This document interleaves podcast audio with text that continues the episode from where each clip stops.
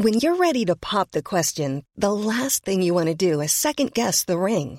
At Bluenile.com, you can design a one of a kind ring with the ease and convenience of shopping online. Choose your diamond and setting. When you find the one, you'll get it delivered right to your door. Go to Bluenile.com and use promo code LISTEN to get $50 off your purchase of $500 or more. That's code LISTEN at Bluenile.com for $50 off your purchase.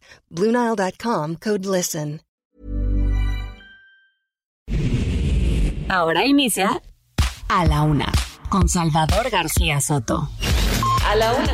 Donde la información fluye, el análisis se explica y la radio te acompaña. A la Una con Salvador García Soto. A la Una. Comenzamos.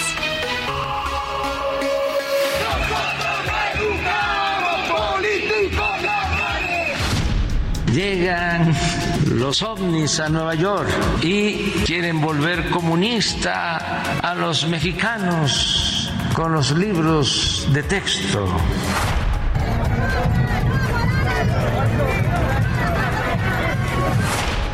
Yo no vi cómo llegó ese hombre, no sé quién sea, la aventó y al aventarla, él mismo se impulsó y se aventó como si fuera una plancha.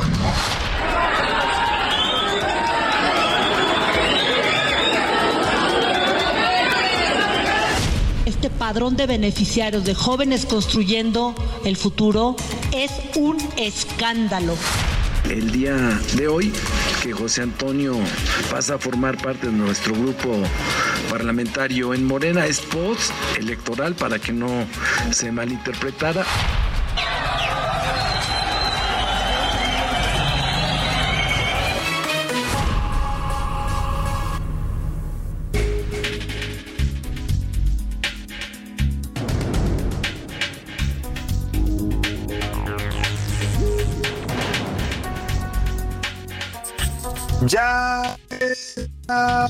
Una de la tarde, punto en el centro de la República y nos damos mucho gusto eh, a la este espacio informativo que hacemos para usted, como todos los días a esta hora del día. Estamos aquí. Momento, parte de su día.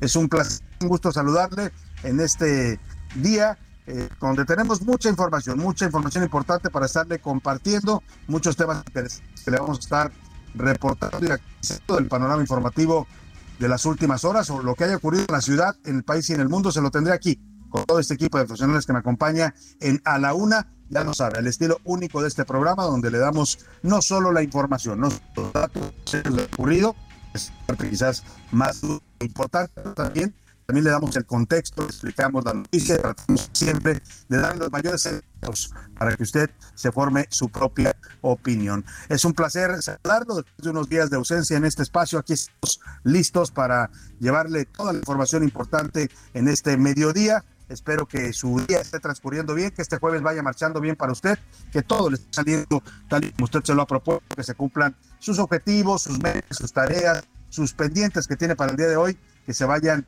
realizando de manera correcta y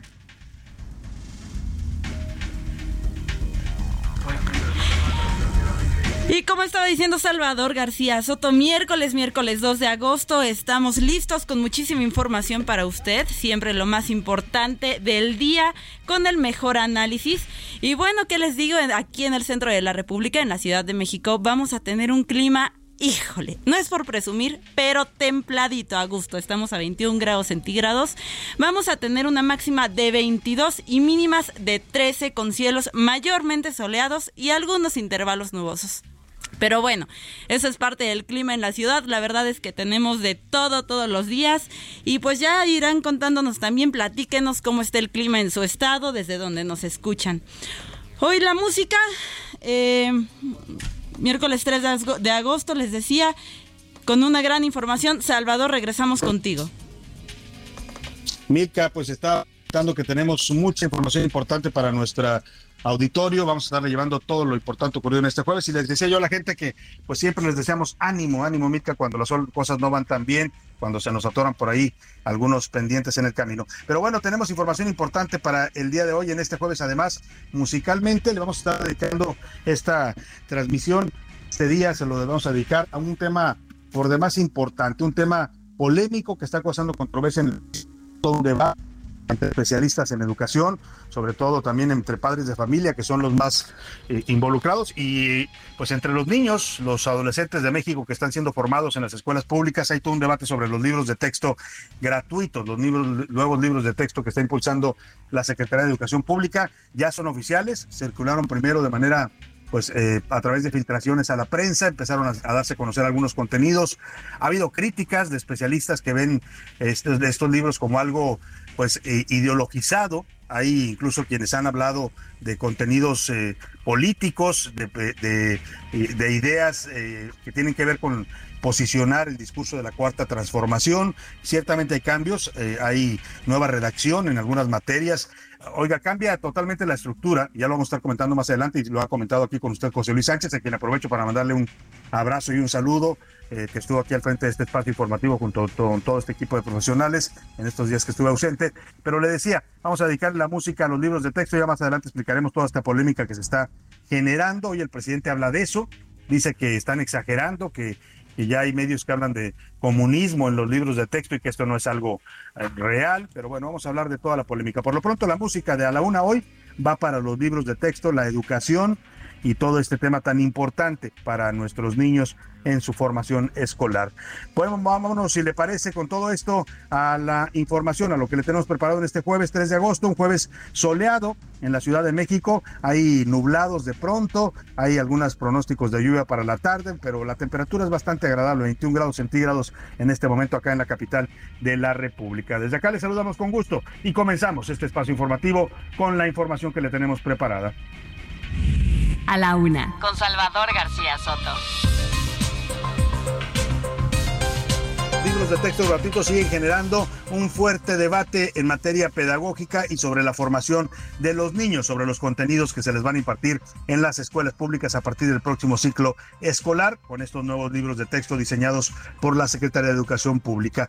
La ideología, perdóneme, ideologización, se me complicó la palabra, es lo que más se cuestiona en estos libros, que se meten contenidos políticos, que se les enseñan a los niños pues cosas que no necesariamente les van a servir en su vida eh, cotidiana, en su formación académica, sino más bien son temas políticos, los enseñan a hacer una asamblea, a hacer un cabildo, cosas que suenan más a formación política e ideológica. Vamos a hablar de los errores también que contienen los nuevos libros de texto y de la defensa que hace hoy el presidente, que dice que los libros de texto van a seguir a pesar de la polémica. Y también violencia política. El Tribunal Electoral del Poder Judicial de la Federación consideró que el presidente López Obrador podría haber incurrido en violencia política de género en contra de la senadora del PAN, Xochil Gálvez, aspirante del Frente por México, por los dichos que ha dicho, que ha pronunciado, perdóneme, el presidente en cuatro mañaneras en contra de la panista. Hoy el presidente se defiende de esto, dice que su libertad de expresión la va a defender y que incluso su gobierno está impugnando o buscando combatir esta decisión del Tribunal Electoral y del INE, estas medidas cautelares que le han aplicado pidiendo que no hable de las campañas ni que ataque a Xochitl Gálvez, diciendo que él tiene derecho a su libertad de expresión. Hoy volvió el presidente, otra vez vuelve a atacar a Xochitl Gálvez diciendo que es la candidata de Claudio X González. O sea, al presidente las medidas cautelares y las medidas legales ya sabemos por dónde se las pasa. Y también tendremos a un año, se cumple un año de la tragedia en la mina del Pinabete. ¿Se acuerda usted allá en Coahuila, esta mina carbonera en donde murieron más de 11 eh, mineros que quedaron atrapados. Hasta el momento no se han rescatado los cuerpos, tampoco han indemnizado las familias. Solamente hay dos detenidos, Cristian Solís Saavedra, prestanombres que figuraba en los contratos como responsable legal de esta mina, y Luis Rafael García Luna Acuña, uno de los presuntos dueños de la compañía acusado por el delito de explotación. Las familias siguen exigiendo justicia, que rescaten a los cuerpos y que el gobierno cumpla lo que les prometió a un año de esta tragedia minera. Le voy a tener toda la información. También turba, turba el Zacualtipan en Hidalgo. Una turba de habitantes llegó hasta la casa del alcalde Edgar Moreno. Pretendían que el alcalde le respondiera por haber pues eh, eh, permitido una injusticia ahí en su municipio. Terminaron vandalizando el inmueble, robaron cosas y quemaron el vehículo. El alcalde se salió literalmente por la puerta de atrás. Toda la protesta tuvo que ver con justicia por la muerte de un adulto mayor de 60 años que habría sido asesinado por la policía de este municipio de alguien. Se le voy a tener todo el reporte.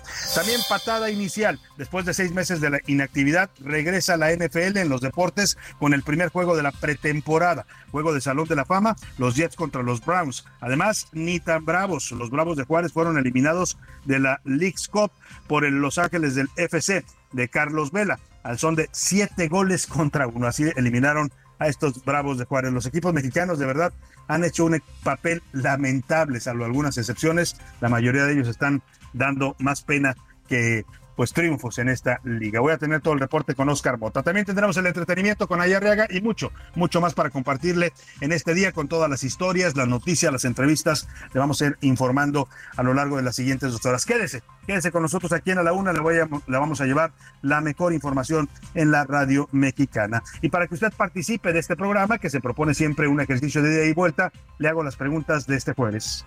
En A la Una te escuchamos. Haces este programa. Esta es la opinión de hoy.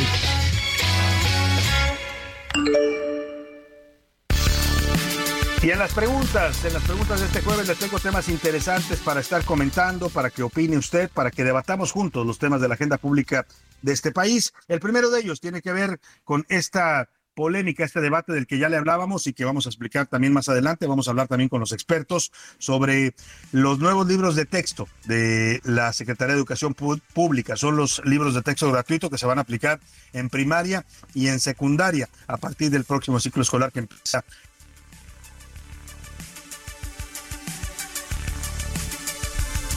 Ya le decía Salvador García Soto, nuestra primer pregunta va en torno precisamente a los libros de texto gratuito. De cara al inicio del ciclo escolar, especialistas han señalado errores en los libros de texto, desde conceptos mal definidos hasta el sistema solar. Salvador. Sí, Milka, ya lo decías tú, estos errores que están eh, eh, señalando hablan de, esto que comentaba, sistemas, eh, fallas o equivocaciones en las descripciones de temas como el sistema solar, además de imágenes que han sido plagiadas y sobre todo lo que ya comentábamos, Milka, que son los conceptos ideológicos de la 4T, estas ideas que se le ponen a los niños diciéndole que todo esto es resultado de un gran proceso de transformación, que hay que hablar del bienestar, de los programas sociales, cosas que no deberían estar incluidas en un programa educativo, pero que claramente tienen una intención pues aleccionadora o ideologizante dentro de estos libros de texto. Yo le pregunto ante toda esta polémica, hoy el presidente defiende los libros, dice que están exagerando, que sus adversarios ya saben han iniciado una campaña contra estos libros. Yo le quiero preguntar si usted está de acuerdo en que eh, pues se apliquen estos nuevos libros de texto a pesar de que no, pues no tienen el consenso ni de los padres de familia ni de los expertos educativos. y sobre todo que la SEP, la Secretaría de Educación Pública, la señora Leticia Ramírez, no ha salido a dar una explicación. Hay una polémica fuerte, hay un debate a nivel nacional y la señora no dice literalmente ni pío. ¿Qué piensa usted de este tema? Esta es la pregunta que le formulo, si está de acuerdo con estos libros de texto para educar a los niños mexicanos. Le doy tres opciones para que me responda. Sí, el gobierno ya lo revisó y están bien. No, no deben aplicarse estos libros porque eh, deben tomar en cuenta la opinión de los expertos. O de plano, al gobierno, pues el gobierno quiere quiere eh, eh, ideologizar la educación de los niños mexicanos, quiere manipular a los niños mexicanos. El segundo tema que le pongo sobre la mesa, en el país el fenómeno de desaparecidos, de personas desaparecidas, ha crecido. El presidente prometió en los próximos días que va a dar a conocer una cifra actualizada. La última cifra oficial habla de más de 120 mil mexicanos desaparecidos y esto ha dado pie a la creación de grupos eh, que conocidos como los colectivos o las colectivas también les llaman de madres buscadoras a lo largo de toda la República. Mira, actualmente ya se contabilizan cerca de 234 colectivas que a falta de respuesta de las autoridades que no buscan a los desaparecidos, que no apoyan a las familias, que son indolentes ante esta dolorosa realidad de muchas familias en México, pues son las mismas madres, los padres, los hijos los que tienen que andar buscando desesperadamente a sus familiares, a veces incluso arriesgando su vida, porque en muchos casos está involucrado en estas desapariciones el crimen organizado. Yo le quiero preguntar, ¿usted ¿Qué piensa? ¿Qué son para usted las madres buscadoras? ¿Cómo las ve? Le doy una, tres opciones para que me responda. Es una labor prioritaria, debiera ser prioritaria porque ellas hacen lo que no hace el Estado. Es eh, una labor irresponsable. Las madres y los familiares arriesgan sus vidas en algo que no les corresponde. O de plano, no hay peor dolor que tener un hijo desaparecido o un familiar desaparecido, cualquier tipo de familiar. El número para que nos, que nos dé sus comentarios, opiniones eh, y, todo lo que usted nos quiera decir, 5518 41 51 99. Ya sabe que nos puede contactar a través de mensajes de texto o de voz. Eso lo decide usted. Aquí lo que le garantizamos siempre es que su opinión siempre, siempre será escuchada, tomada en cuenta y siempre la escuchará también usted al aire. Y ahora sí, nos vamos al resumen de noticias, porque esto, esto como el jueves y casi, casi el viernes, ya comenzó. Trata. La Comisión Nacional de Derechos Humanos pidió que se considere el delito de trata de personas en los casos de desaparición. El planteamiento fue hecho ante diputados federales y autoridades de seguridad. Sin vida se encontró un cuerpo en la parte sur de las boyas que fueron colocadas en el río Bravo. Es la segunda persona hallada muerta en esta zona. Debilitado.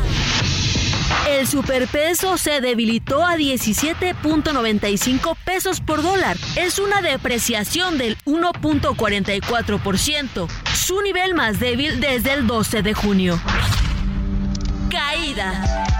Moderna perdió 1.301 millones de dólares durante el primer semestre del año ante la baja en la compra de vacunas contra el COVID-19. Al banquillo.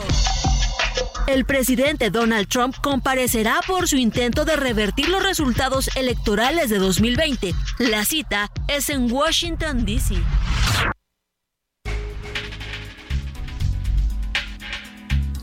Y vámonos, vámonos a la información. Ya es la una de la tarde con 16 minutos. Y vamos a hablar de esto que ya le comentaba y le adelantaba. Es uno de los temas que hoy estamos analizando, que vamos a hablar con expertos y que además también le hemos hecho preguntas sobre este tema.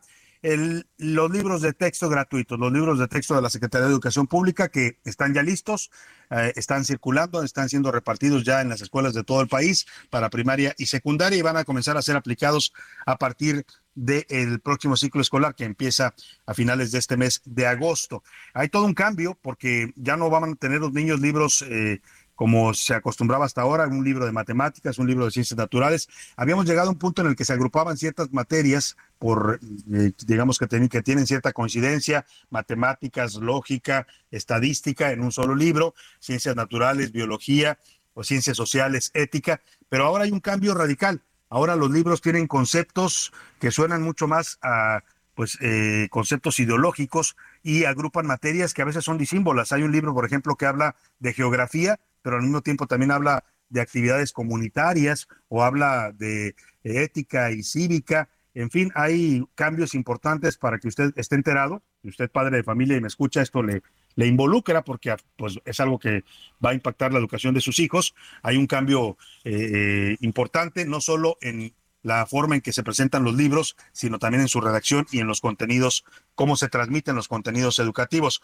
Ante todas las eh, críticas que han surgido, ya le decía yo, las mayores tienen que ver con conceptos ideológicos que hablan de la 4T como un, como un movimiento histórico, así lo consideran ya, dicen que es un movimiento histórico que llegó al poder para cambiar a este país, enseñan a los niños algunos, eh, algunas actividades que uno se preguntaría si deben ser temas de la escuela, tal vez sí, pero quizás como materias extracurriculares o adicionales, pero por ejemplo dan mucho énfasis a que los niños aprendan a hacer una asamblea, aprendan a, hacer un cabildo, aprendan a hacer carteles, por ejemplo, cosas que pueden ser constructivas, pero que suenan más a activismo político, activismo social, que a educación a educación como tal o a pedagogía.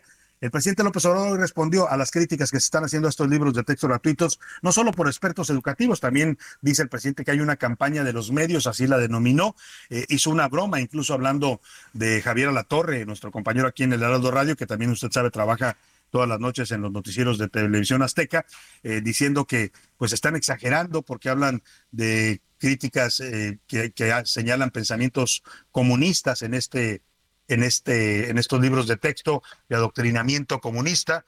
Dice el presidente que todo es parte del pensamiento conservador. Así la defensa que hace el presidente eh, que utilizó la canción de los marcianos del cubano Tito Rodríguez eh, para burlarse de esta campaña que dice, hay, eh, dice él hay en contra de los libros de texto gratuitos. Escuchemos cómo el presidente defiende hoy sus libros de texto, los libros de texto de la SEP, que por cierto, el presidente los defiende, pero la secretaria de Educación Pública, que es la directamente involucrada o la responsable de esta, de esta área educativa, pues no ha salido a decir nada en defensa de estos libros como ahorita nos pueden decir. Y los libros, quieren volver comunista a los mexicanos con los libros de texto. Es que se están pasando con eso de el comunismo los libros de texto. En la mayoría de los casos ni siquiera los han leído. Es un rechazo por consigna. Es mucho el conservadurismo de algunas personas. Los libros enseñan el credo de las 4T, están re bien, no mentir, no robar, no traicionar al pueblo. Pero no traen eso, que no hay nada que temer, no preocuparse. Están muy bien hechos los libros por especialistas, pero sobre todo participaron maestras y maestros. Ahí está la defensa que hace el presidente, que están muy bien hechos, que no hay nada de qué preocuparse. Híjole, yo me acordé escuchando al presidente cómo defiende estos libros de texto y cómo trata de tranquilizar a los mexicanos y a los padres de familia, sobre todo, pues de lo que nos decía cuando la pandemia del COVID. Es el mismo discurso, no pasa nada, tranquilos, todo está bien, no va a pasar nada.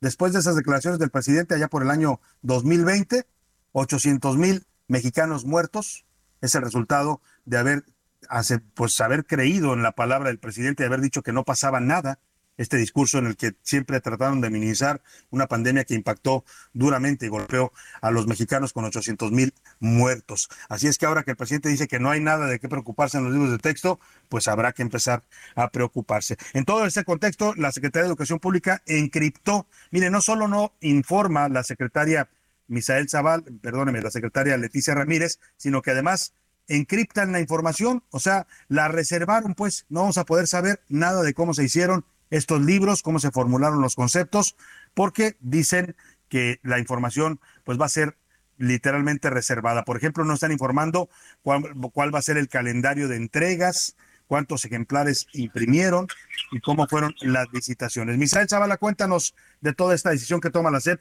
que le añade más opacidad a este tema de los libros de texto gratuitos. Buenas tardes, Salvador. Pues la Secretaría de Educación Pública clasificó como reservada la información sobre las fechas de entrega de los libros de texto gratuitos para el ciclo escolar 2023-2024. En una solicitud de información dirigida a la SEP, se pidió el calendario de entrega de los libros de texto, así como el número total de los libros en cada entrega para todos los estados del país. Sin embargo, la dependencia federal respondió que la información solicitada está clasificada como reservada. Otras informaciones respecto a los libros de texto gratuitos también fueron clasificados como reservados, es decir, respecto a si existen ejemplares de muestra, la licitación que fue lanzada para la adquisición de los libros de texto gratuitos, el lugar donde fueron almacenados, así como cualquier archivo digital sobre estos textos. La dependencia federal se escudó en los artículos 130, 129, 110 y 113 de la Ley Federal de Transparencia y Ya me caí, me caí, Rubén. Rubén.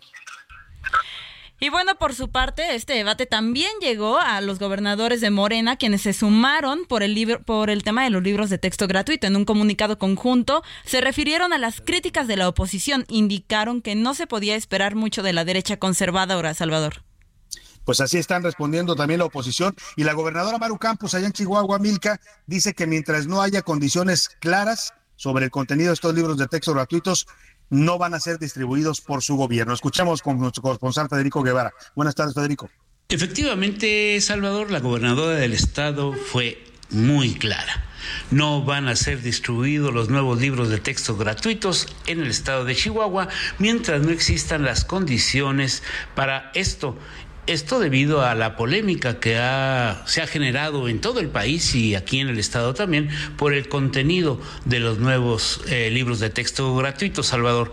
La gobernadora insiste que mientras exista un amparo, que se concedió ya en Guanajuato y que se van a esperar los tiempos a ver qué procede. Esta, esta decisión de la gobernadora ha generado cierta ámpula entre la oposición aquí en un estado controlado por el Partido Acción Nacional, porque dicen que esto pues invariablemente va a generar un conflicto, un nuevo roce entre la 4T o el gobierno federal pues sí, la verdad es polémica la decisión de la gobernadora, pero ella dice que no va a distribuir los libros de texto hasta que no se resuelva este amparo. Y vamos a empezar la música que habla de educación con este clásico de los Jackson Five, 1970, un Michael Jackson que era niño, cantando ABC.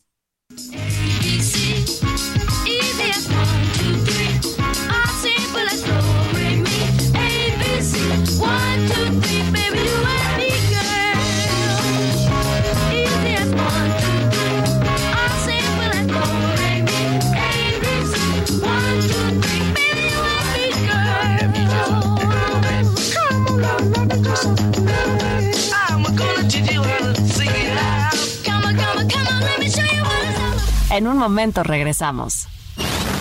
Ya estamos de vuelta en A la Una con Salvador García Soto. Tu compañía diaria al mediodía. La rima de Valdés. O de Valdés, la rima.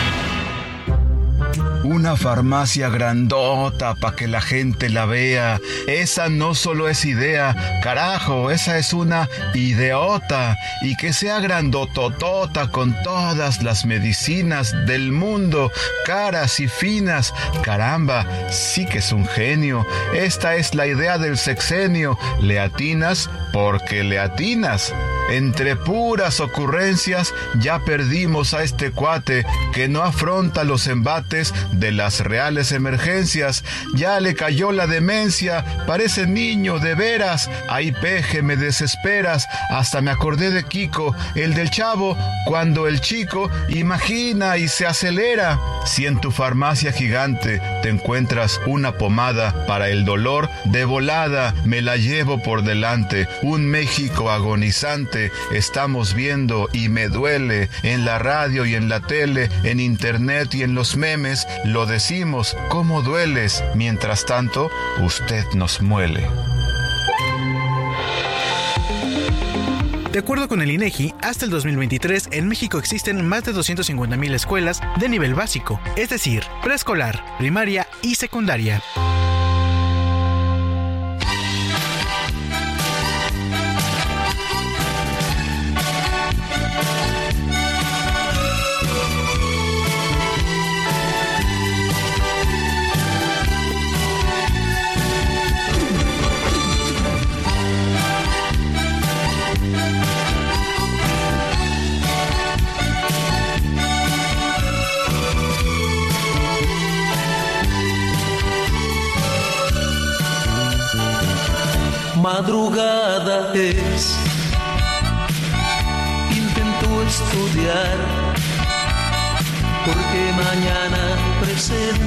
Examen final. No puedo concentrarme. ¿No? No se me queda nada. Solo tu imagen hermosa, mi pensamiento acapara.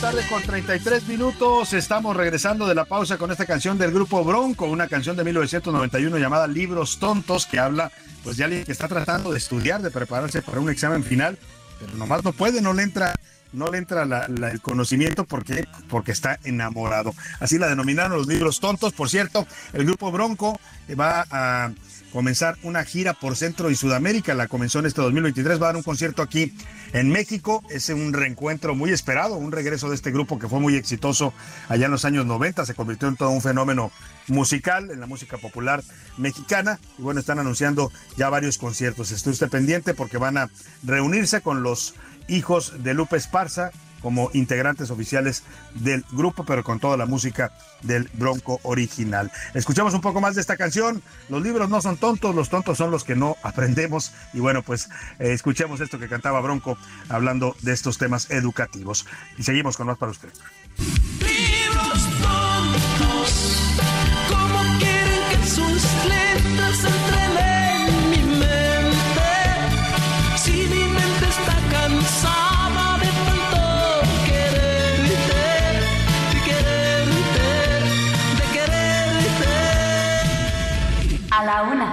Con Salvador García Soto.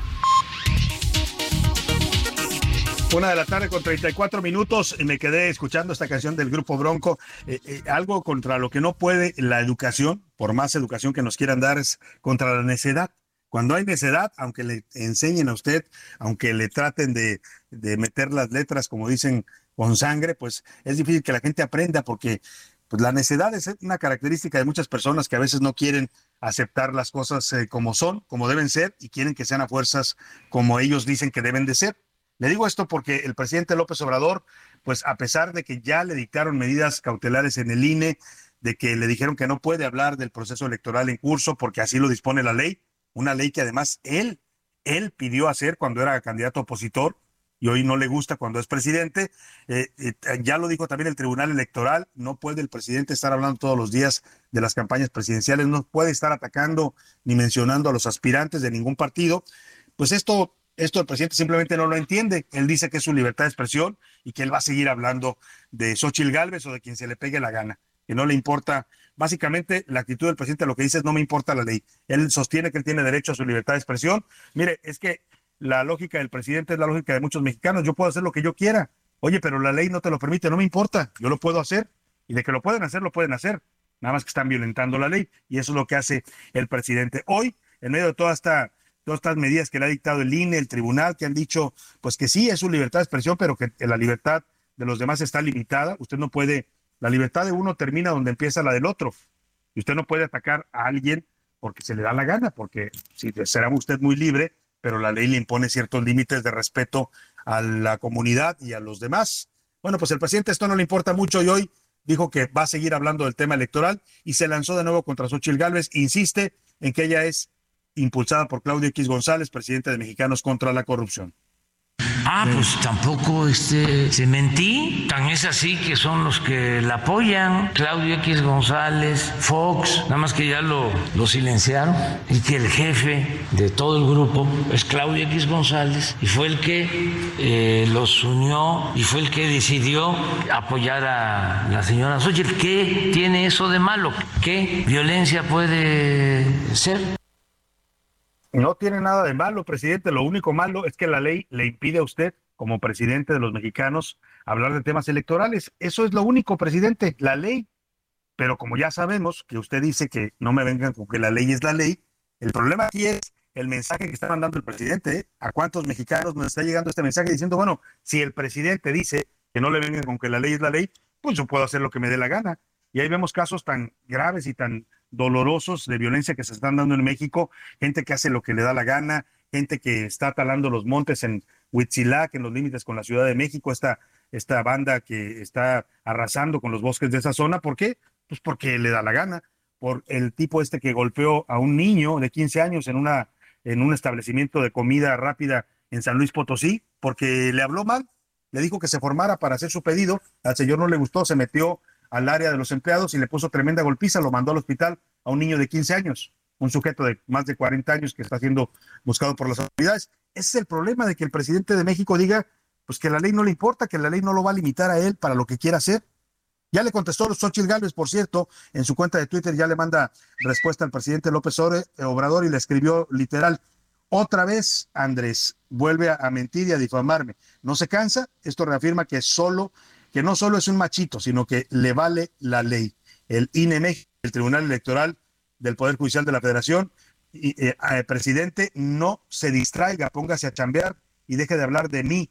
A otra cosa, mariposa, le dice Xochitl Gálvez al presidente. En medio de todo este contexto, la Sala Superior del Tribunal Electoral del Poder Judicial de la Federación consideró que sí hay manifestaciones emitidas por el presidente López Obrador, por lo menos en cuatro mañaneras, las correspondientes al 10, 11, 14 y 17 de julio que podrían considerarse como violencia política de género en contra de la senadora panista Xochil Gálvez. Ella ya presentó una queja en contra de López Obrador por esa violencia política. El Tribunal Electoral ordenó al INE que haga un nuevo análisis de las medidas cautelares que se le deben aplicar al presidente, pero pues dice el presidente que él va a insistir con esto, que va a repetir sus dichos y le pide al tribunal que le explique cuál es la falta que está cometiendo. Bueno, pues para eso tendría el presidente asesores, ¿no? Su consejera jurídica, su secretaria, su secretaria de gobernación, que por cierto, ¿qué hace la secretaria de gobernación, eh? ¿Qué hace Luisa María Alcalde? Porque nadie la ve, no se sabe qué hace.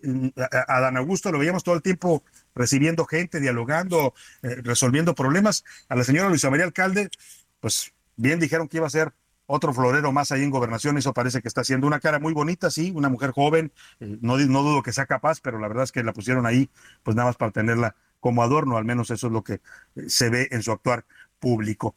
Y vámonos a otro tema rápidamente, como dijo Xochitl Gálvez, a otra cosa, mariposa, vamos a hablarle de esta tragedia lamentable que ocurrió allá en Nayarit. Eh, al menos 24 personas murieron la madrugada de este jueves cuando un camión de pasajeros se cayó 30 metros en un barranco, en una zona conocida como el Pichón, esto en el libramiento norte, en la zona de Tepic. Al parecer el chofer se quedó dormido, está reportando cerca de 20 personas heridas que han sido llevadas a distintos hospitales. Entre las víctimas, dolorosamente hay por lo menos cinco niños. El camión viajaba de, desde Tijuana, Baja California, iba con rumbo a la Ciudad de México y este accidente y esta tragedia ocurrió en el tramo de Tepic Nayarit. Vamos justamente hasta Tepic con nuestra corresponsal Karina Canciano que nos cuenta de esta dolorosa tragedia carretera. Karina, te saludo, buenas tardes. Salvador, muy buenas tardes. Darles a conocer que al menos 24 personas perdieron la vida luego de que la madrugada de este jueves un camión de pasajeros cayera 30 metros hacia abajo en un barranco en la zona conocida como el Pichón en Tepic, en el Libramiento Norte.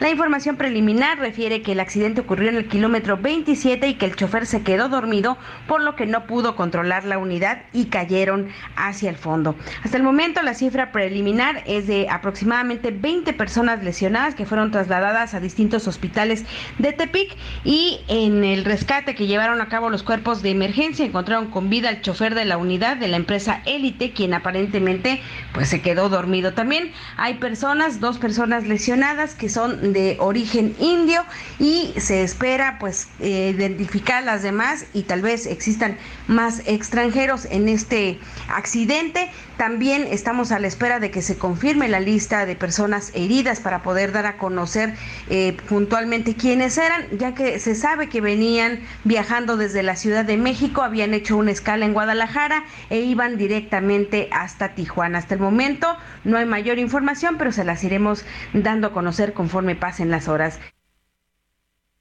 Pues vaya, vaya tragedia, incluso hay extranjeros, además de estos cinco niños que le mencionaba, involucrados en esta tragedia. Lamentable, lamentable sin duda lo que ocurrió allá en Tepic, este camión que iba de la Ciudad de México a Tijuana y que lamentablemente pues cayó en esta barranca al parecer por un pues por un error humano. Se está hablando de una posible pues descuido del conductor que se habría quedado dormido, pero vamos a estar pendientes de las investigaciones. Por lo pronto vamos a retomar el tema de los libros de texto y todo este debate que se está generando. Ya le eh, ponía yo hoy la redacción del presidente diciendo que pues que están exagerando, que hay una campaña de los conservadores en contra de los libros de texto, que todo esto que dicen de que hay conceptos ideológicos, que hay conceptos de comunismo, no es cierto. Vamos a hablar con los expertos de este tema eh, para hablar de esto. Saludo con gusto en la línea telefónica a Fernando González Sánchez. Él fue subsecretario de Educación Básica entre 2006 y 2011, subsecretario de la SED, manejó la educación básica de este país y es importante escuchar su opinión. Fernando, qué gusto saludarlo. Muy buenas tardes. Hola Salvador, buenas tardes, un abrazo afectuoso y un saludo eh, muy cariñoso a tu auditorio. Igualmente, Fernando, veíamos un cuadro comparativo que se dieron a la tarea de hacer entre los libros de texto de 2017, que eran los que estaban vigentes hasta ahora, y los que van a ser aplicados a partir de este 2023, elaborados ya por este gobierno. ¿Qué, qué, qué está cambiando? Porque hay mucha pues mucha polémica, Fernando, está usted enterado de todo esto que han dicho algunos pedagogos, algunos expertos, pues que se ven demasiados conceptos ideológicos, que no se aterrizan bien conceptos científicos, matemáticos, y que se le da prioridad pues a este tema mm, más de activismo ciudadano o comunitario, como se le quiera llamar, eh, que, se, que se inculca en estos libros de texto. Mira, yo, yo creo que sí estamos frente a un problema digno de revisarse con mucha seriedad por, por el modelo de gestión, básicamente, más allá del resultado, digamos, porque yo creo que no hay libros malos. Eh, estamos en el siglo XXI, eh, yo creo que los libros son de alguna manera un insumo, nada más en el proceso, pero debemos buscar el mejor insumo posible y para eso necesitamos eh, no ser sectarios en el área educativa. El área educativa nos pertenece a todos, nos corresponde a todos. El 90% de los mexicanos acuden a escuelas públicas. Las escuelas públicas es la primera ventana del Estado mexicano. Es muy importante que los materiales que construya la autoridad tengan consensos, eh, consensos eh, esenciales en, en la objetividad con la que traten los temas, eh, sobre todo cuando hablamos de temas actuales, de que sean, de que siempre planteemos la doble visión, el, el, el doble enfoque y que en la parte ya más didáctica, digamos, eh, se establezcan los, eh, eh, una cosa que yo veo en los nuevos libros es eh, la falta de énfasis en los, en los, en las habilidades clave, porque una cosa, Salvador, que es bien importante en el siglo XXI es que los contenidos no son tan importantes como las habilidades. Eh, de hecho, los, la, la política curricular de todo el mundo está evolucionando de inventario de contenidos. Antes los programas era un inventario de contenidos y los programas se vaciaban a los libros de texto y los libros de texto eran de alguna manera el referente esencial del salón de clase.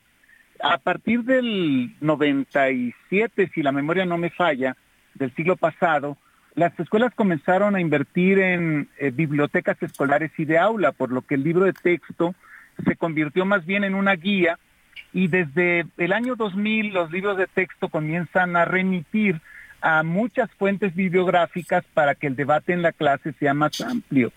También es importante decir que eh, el, promedio de formación de los profesores en México se elevó eh, siempre ha mantenido más o menos el doble de, de, escolaridad que tiene la sociedad. Hoy la sociedad tiene en promedio 10 años de escolaridad, los maestros tienen alrededor uh -huh. de 20 años de escolaridad, es decir, generalmente los profesores tienen posgrado, casi la mayoría. Entonces, estamos pues frente a un ambiente académico que requiere un debate mucho más profundo y libros mucho más objetivos que no nos hagan perder el tiempo en estos debates circunstanciales porque sí. eh, dejamos de ver lo importante. Por ejemplo, ¿cómo vamos a construir la escuela pública de alto rendimiento del siglo XXI? Si la escuela mexicana, además de enfocarse en la comunidad, que no hay ningún problema, se va a enfocar en construir en los nuevos lenguajes, como dice, y va a superar el debate de la vieja izquierda, de nuestro origen etnocentrista, y, y, y, vamos a hablar del mundo del México, de, de, la, re, de la relocalización de empresas, del México del Istmo uh -huh. de Tehuantepec abierto a una nueva era de tránsito, de mercancías, libre comercio. Eh, si vamos a hablar de esta nueva era del México que está en segundo y tercer lugar del turismo mundial, o sea, ¿de, de qué México vamos a hablar? O sea, del México de los 60, claro. del comunismo trasnochado, del debate eh, marcan, marcan, este, de, de MacArthur, eh, de si somos Ajá. comunistas o no, o sea, realmente esa, justo, justo esa, esa, parte quiero retomar. De, del comunismo que habla usted, el comunismo trasnochado, porque hoy el presidente responde a esto diciendo que es una exageración, que no hay contenidos. Yo leí algunos de los de los de los eh, contenidos que se están publicando de los libros y efectivamente hay, hay hay hay materias en las que se habla por ejemplo, del anticapitalismo, eh, de, de, revertir estos sistemas etnocentristas, de regresar al México prehispánico, a conocer las lenguas prehispánicas. Yo no digo que no sea importante, pero ¿qué pasa cuando esos conceptos sustituyen temas tan, tan puntuales? Por ejemplo, Fernando, eh, eh, en 2017 hablábamos de cinco, de, de cinco temáticas para los libros. Los voy a leer textual para que usted me diga qué es lo que está cambiando. Se hablaba, por ejemplo, de un libro para campos de formación para la educación básica. Otro libro hablaba de lenguaje y comunicación. Otro libro abordaba el pensamiento matemático. Uno más, la exploración y comprensión del mundo natural y social. uno más, el desarrollo personal y para la convivencia. Se ha sustituido esto por los nuevos libros que agrupan, el, se agrupan los conocimientos de la siguiente manera. Lenguajes, eh, lenguajes diversos o algo así se llama, o distintos tipos de lenguaje, saberes y pensamiento científico, que es donde van incluidas las matemáticas y la ciencia, ética, naturaleza y sociedad, y del humano y lo comunitario. ¿Qué pasa cuando se trata de sustituir eh, lo que decía usted, eh, eh, conocimientos objetivos, herramientas que le dan a los niños habilidades para salir al mundo real, con conceptos ideológicos? ¿A, qué vamos a llegar con, niños que estén formados sobre esta base? Pues definitivamente, mira, los, los campos más o menos se mantienen igual desde los noventas. Por ejemplo, en el 2011 el mapa curricular también teníamos cuatro campos eh, formativos, ¿no? Este lenguaje y comunicación, pensamiento matemático, exploración eh, y comprensión del mundo natural y social y desarrollo personal y para la convivencia. Eh, nosotros creemos, evidentemente, muchos, muchos mexicanos, muchos que nos hemos dedicado a la educación por mucho tiempo, que el pensamiento matemático es esencial, que para construir un, un, un, un mundo objetivo necesitamos estudiar matemáticas desde muy temprana edad. Ahora, la dosificación y la pertinencia, ese es otro tema. No podemos ver eh, eh, las matemáticas como un saber eh, incluido en, en, en, otros campos. Yo creo que el pensamiento matemático es parte del pensamiento crítico y debe ser un campo en sí mismo. Yo creo que esa, esa, esa corrección sí debe hacerse con un debate mucho más sensato eh, mucho más eh, eh, serio, porque las matemáticas son muy importantes. No, no desaparecen las matemáticas, disminuye su importancia, por lo menos en primer año. me parece que, mira, cuando, cuando hicimos los nuevos libros de texto en el 2000, de 2000 desde el 2005, aprendimos muchas cosas porque contratamos al Ministerio de Singapur para discutir el modelo matemático y incluso yo tuve muchos problemas con, los consensos académicos de nuestros matemáticos que querían hacer que nuestros niños salieran como ingenieros a los 15 años prácticamente. Entonces tuvimos que redosificar las habilidades y los campos eh, auxiliados por consensos a nivel mundial. Por eso recurrimos al Instituto de Educación de la Universidad de Londres, al CIMBESTAB, que es el centro de investigación más avanzado en este campo en México y también eh, nos asesoramos del Ministerio de Educación de Corea y del Ministerio de Educación de Singapur para tener una idea intermedia entre el tipo de enfoque que le debíamos dar a las matemáticas. Yo no sé cómo hicieron, cómo tomaron estas decisiones, porque eh, noto, noto algo así como sectarismo secundariano, no sé, me explique, ese sectarismo de la izquierda tradicional que dice, ay, yo aquí voy a trabajar solito y entonces yo lo voy a hacer porque el que tiene la razón soy yo. Yo puedo creer que tengo la razón como académico, como persona, pero cuando soy al frente de un movimiento social, político, de herramientas eh, de política pública, de gran dimensión que va a afectar a millones de personas, no puedo pensar así como funcionario. Ni puedo tener eh, esa um, soberbia académica, ideológica, de creer que soy el único que tiene la justo eso es lo que le quería preguntar. Esta actitud tanto de la, de la, Secretaría de Educación Pública, que uno no la ve hablar de este tema, no sale a, explicarle a los mexicanos, a los padres de familia, a los propios niños qué es lo que están haciendo con estos libros. Y este señor Max Arriaga, que ahora ya lo llaman Marx Arriaga por sus conceptos eh, eh, pues, tendientes al, al, socialismo, eh, y, que asume que es, como dice usted, una, una cosa casi eh, política. Él dice, voy a hasta la muerte estos libros, como si estuviéramos hablando de un tema eh, eh, político o ideológico y no de un tema que debería ser estrictamente académico.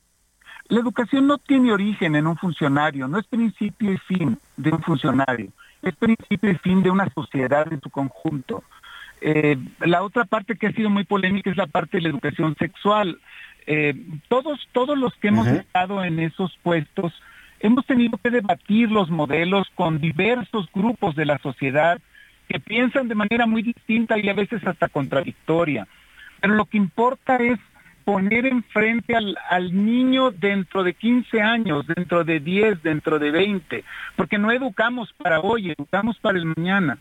Eh, yo me asesoré, recuerdo, para crear el modelo de el modelo pedagógico de la educación sexual del círculo médico pediátrico, por ejemplo, en México, que es muy eficiente, muy, son muy serios, eh, y de, de, una serie de, de círculos psiquiátricos, de pedagogos, para discutir el tema y con la ayuda de una gran académica que era una de mis directoras adjuntas, la doctora Noemí García, construimos el modelo pedagógico de la educación sexual tratando de superar esa visión médico-biológica que habíamos heredado de los noventas para no meternos, entre comillas, en problemas con la sociedad.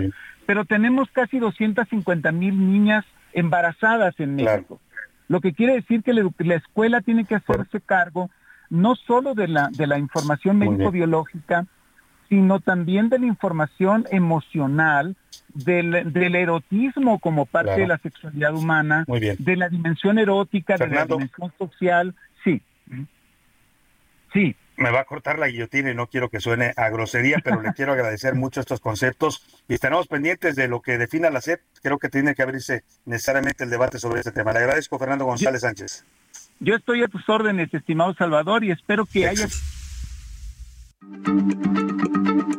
Heraldo Radio, la H se lee, se comparte, se ve y ahora también se escucha.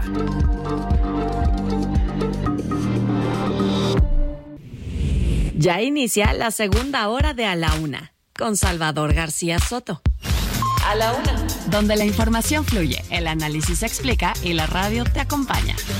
A la una, con Salvador García Soto. A la una.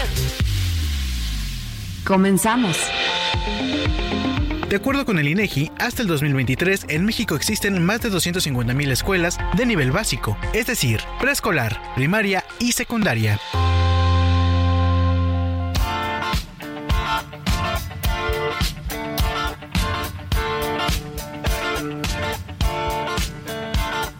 We don't need no education.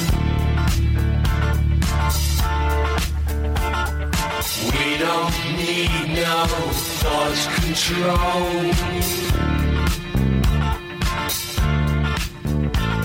No dark sarcasm in the classroom. Teacher, leave them kids alone.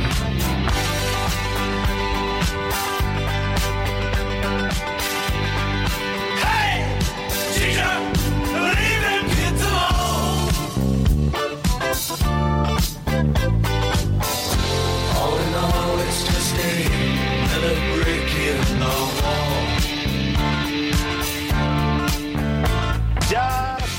Las 2 de la tarde en punto en el centro de la República y es un gusto saludarlo. A esta hora del mediodía estamos comenzando ya la segunda hora de A la Una, este espacio informativo que hacemos para usted. Estamos listos para llevarle la segunda parte. Hemos transitado ya nuestra primera hora. Agradezco mucho a toda la gente que nos esté sintonizando desde que arrancamos este espacio hace una hora. A los que se estén sumando en este momento, donde quiera que me escuchen, si están en casita preparando los alimentos para este día, si están en la oficina trabajando con sus audífonos puestos, si están moviéndose en el tráfico de su ciudad, ánimo, no se desesperen, ya se moverá el tráfico. La verdad que pesado se hace el tráfico, sobre todo cuando hace tanto calor. Pero bueno, pues paciencia, paciencia que ya llegarán a su destino. Y a todos los que me escuchan en el transporte público, en los taxis, en los Ubers, en los carros de aplicación, a todos les mandamos un saludo afectuoso. Gracias por sintonizar el Heraldo Radio, gracias por estar aquí con nosotros en la Una. Vamos a tener una hora más de información, de análisis, de entrevistas, historias para usted en este programa. Estamos con esta canción que se llama Another Break in the Wall o Otro ladrillo en la pared de Pink Floyd de 1979. En cualquier eh, tema que hable de educación,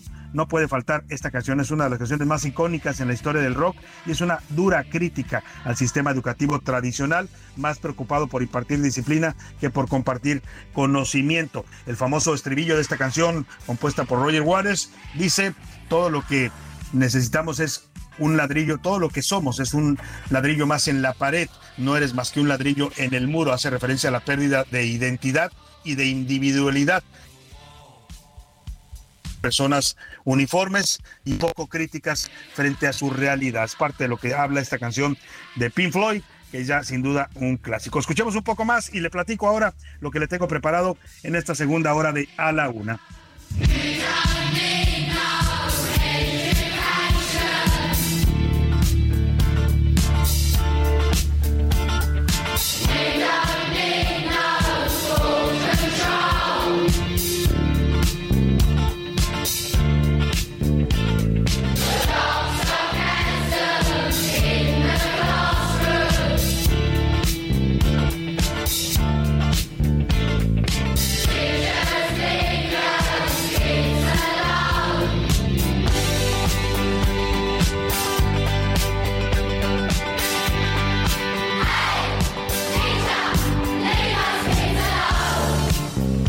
Y con este ritmo de Pink Floyd, que es inevitable escuchar esta canción y no recordar el video, se hizo una película a partir de, esta, de este disco de Pink Floyd, que es todo, se llama así The Wall.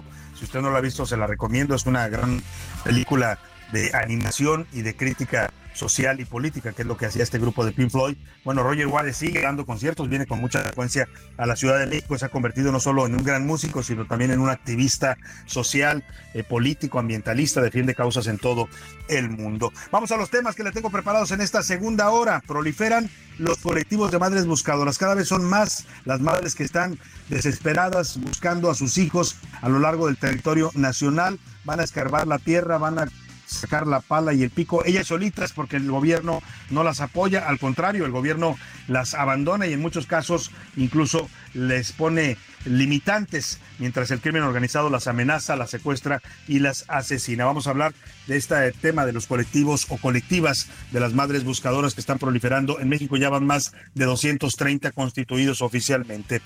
Y también le platicaré que debido a la saturación que está ocurriendo en el Aeropuerto Internacional de la Ciudad de México, la administración de esta terminal ha decidido rescindir los contratos con Aeroméxico para operar en la Terminal 1. Escuche usted, eh, Aeroméxico ya no, ya no volará de la Terminal 1 como lo hacía con algunos destinos. Ahora todas sus operaciones volverán a la Terminal 2. Le voy a tener todos los detalles. También hablaremos en esta segunda parte de la tragedia minera ocurrida hace un año. Justamente hoy se cumple un año de esta tragedia en la que murieron 11 mineros atrapados en la mina del Pinabete, una mina que además resultó ser irregular sí, eh, operaba de manera clandestina y bueno, pues ahí en condiciones de falta de seguridad laboral murieron estos eh, mineros que quedaron atrapados y que el gobierno de López Obrador prometió rescatar.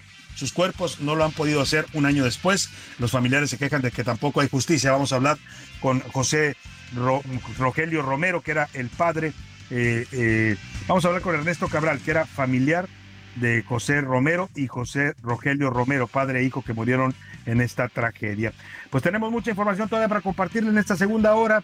¿Qué le parece si antes de ir a esta información importante, también le voy a actualizar lo que está pasando en Estados Unidos con Donald Trump, que está compareciendo ante una corte en Washington? Cuatro nuevos cargos le están imputando el eh, expresidente de los Estados Unidos y ahora virtual candidato del Partido Republicano a la presidencia. Casi todas las encuestas dicen que va a ser el candidato, así es que es importante lo que está pasando allá en Estados Unidos. Le voy a tener en un momento más el reporte actualizado. Ya, ya llegó, me están diciendo que ya llegó a Washington el señor Donald Trump para asistir a esta audiencia judicial que con nuevos cargos que le está imputando el Departamento de Justicia de los Estados Unidos. Vamos por lo pronto, si le parece, como siempre a esta hora del programa, escuchar su voz, su opinión y sus comentarios. Ya están conmigo aquí en la mesa y le, me da gusto saludarla a Milka Ramírez. ¿Cómo estás, Milka? Muy bien, la verdad, Salvador. eh, ya sabes que para mí el clima es como muy importante y este clima como templadito, a gusto, me hace muy feliz, muy, muy, muy feliz. Es jueves, ya casi se termina Claro. la semana, así que vengo con todo el ánimo. Bueno, la, la verdad es que he venido con, Con toda el la actitud. Milka.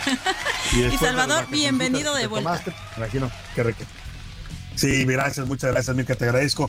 Te digo que después de las vacaciones que nos hemos tomado, pues venimos con la pila recargada y eso es bueno, ¿no? Así es. Tal cual debe de ser.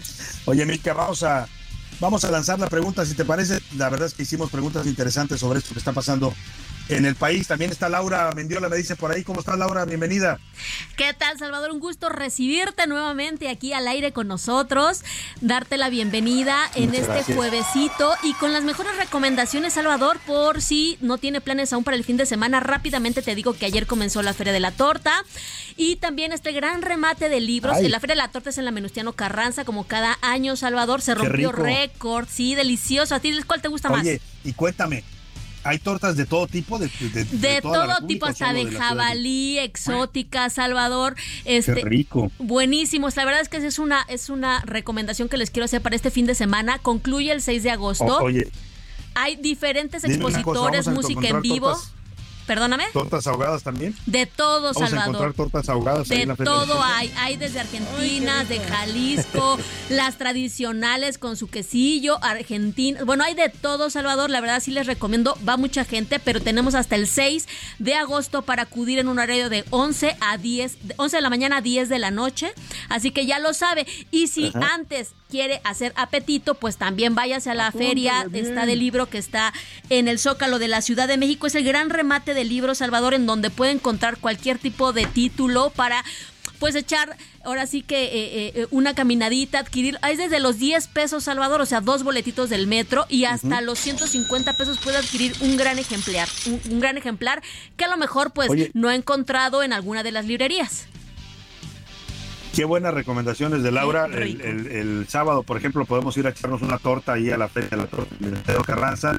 En la explanada delegacional, ¿verdad? Así es, en la explanada delegacional y de ahí puede también irse a pues echarse un recorrido para bajar la tortita pues al gran remate de libros en el Zócalo de la. Ciudad de México. Oye, Laura, y me preguntabas cuál es mi favorita. A mí me gustan mucho las tortas de pierna. A ti y Milka, ¿cuál te gusta? Híjole, a mí la verdad es que yo soy fan de la torta de milanesa con quesillo, me encanta y con aguacatito. Ay, uf, qué rico. uf, uf. ¿Y tú, la? ¿Y Pues ti, el Laura? choripán, Salvador. Yo no le hago un feo al choripán. Choripán. Sí, la verdad es que ahí los venden buenísimos también. Y de la y de carnes frías, Salvador, también. De jamón serrano, uff. Y recontra, uff.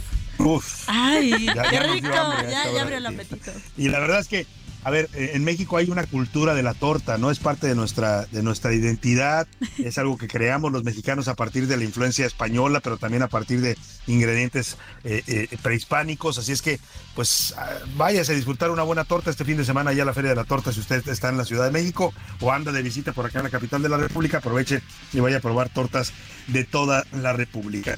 Pues vámonos, si les parece, a lanzar la pregunta en este espacio, Laura Milka. ¿Qué, dice el público? Así es, Salvador, y tenemos muchísimos mensajes de nuestro auditorio. La verdad es que nos han estado escribiendo bastante, bastante. Y dice Juan Rodrigo Gutiérrez del Estado de México. Salvador, muy buenas tardes, qué gusto escucharte de vuelta. Una felicitación a todo tu equipo porque cumplieron bastante. Ay, bueno, esto ya suena como a echarnos flores, pero no. No, bueno, no está bien. La verdad es que sí, ¿eh? una felicitación. Yo lo- empecé el programa agradeciéndole a José Luis, a todo el equipo, a Rubén, a, a Milka, a todos que la verdad estuvieron haciendo muy bien eh, la cobertura en estos eh, días en los que estuve ausente. Ya estamos aquí de regreso. José Luis ya tomó también unos días, también merece descansar. José Luis que trabaja mucho. Así es que, pues gracias a todo el equipo y gracias sobre todo a usted por su preferencia siempre en este espacio. Claudia López de la Benito Juárez nos dice, los libros de texto no eran los mejores, pero funcionaban. En vez de mejorarlos, solo los están empeorando para que los niños sean partidarios de la 4T. Saludos. Miguel Ángel Carrillo Sí, de la... No es que uno diga que, oye Milka, no es que uno diga que los libros actuales estaban muy bien, ¿no? Pero, Claro. pero vaya, si lo pues por lo menos que sea para mejorar, no para, para pues hacer algo que todavía es muy dudoso su contenido, sobre todo en el tema ideológico, ¿no? Claro, además, ¿sabes, Salvador? Son los libros con los que todos crecimos. Obviamente, habían actualizaciones, claro, cada sexenio hace sus modificaciones en materia de, de- de educación, pero son libros que, como dices, funcionaban. Digo, creo que todos sabemos multiplicar, dividir, sumar, leer, la comprensión lectora, que es algo tan importante también para los menores. Entonces, pues bueno, vamos a ver cómo sigue Claro. este tema. Miguel Ángel Carrillo de la Alcaldía. Azcapotzalco. Salvador, buena tarde. Yo creo que debería darnos vergüenza hablar de las madres buscadoras y los desaparecidos. El mundo nos tiene concebido como un país inseguro en todos los sentidos. Eh, Tiene razón, ¿eh? La imagen de México en ese sentido se ha deteriorado mucho. Lamentablemente, a veces la gente lo juzga por los cielos, por lo que se ve en los noticieros Milka Laura y lo que se ve de México en muchas lamentablemente son tienen que ver con esto, con violencia, desapariciones, masacres. Pues sí, la gente tiene que México solo es eso, no es que sea todo en, todo, en todos momentos, pero sí tenemos un problema de violencia. Rosita Sánchez de Tlalnepantla. Buenas tardes, don Salvador. Pienso que la educación en México era mejor antes. Si este presidente cambia los libros de texto, ¿qué nos espera de la corcholata que gane? Saludos a todos en cabina. Continúo leyendo Liliana Ramírez de Santa María la Ribera. Saludos Salvador, gracias por informarnos. Yo pienso que las madres buscadoras son unas guerreras que se merecen el cielo. Desgraciadamente en este país viven un infierno. Mi solidaridad con todas ellas. Y es que sí, Laura, la verdad es que las madres buscadoras se enfrentan a inseguridad y, literal van a pilo a pico y pala para buscar a sus seres queridos, ¿no? Continuamos, Salvador, co- con los mensajes. Luis Ahumada en Salvador. Me da mucho coraje que este gobierno haga con la educación lo que le da la gana. Acá en el Estado de México, la 4T, y seguramente en el Estado empeorará. La educación es la base de todas las soluciones a los problemas de México. Víctor Pérez de Iztapalapa también nos dice, Salvador, buena tarde. Yo conocí a una madre buscadora y me partió el alma conocer su historia, no sé de dónde sacan fuerzas. Y es una pena que ningún gobierno, ni los que fueron, ni el que está, ni los que vendrán, les brinden el apoyo necesario. Alma Karina Romero de la Colonia del Valle. Buenas tardes, Salvador. Un saludo a José Luis, que ya ha de andar bien hidratado, merecidas vacaciones. Laura, ¿tú cómo crees que anda el José Luis descansando allá bien no, hidratado? pues ya. Yo creo que ya en una de esas ya nos olvidó. Bueno, no sé si ya nos olvidó, pero estábamos hablando que José Luis ya anda en las vacaciones bien hidratado. Nos pone por acá Alma Karina Romero. Salvador. Claro. Oye, Milka, este comentario que hacía nuestro escucha de que es muy doloroso eh, conocer las historias de las madres buscadoras.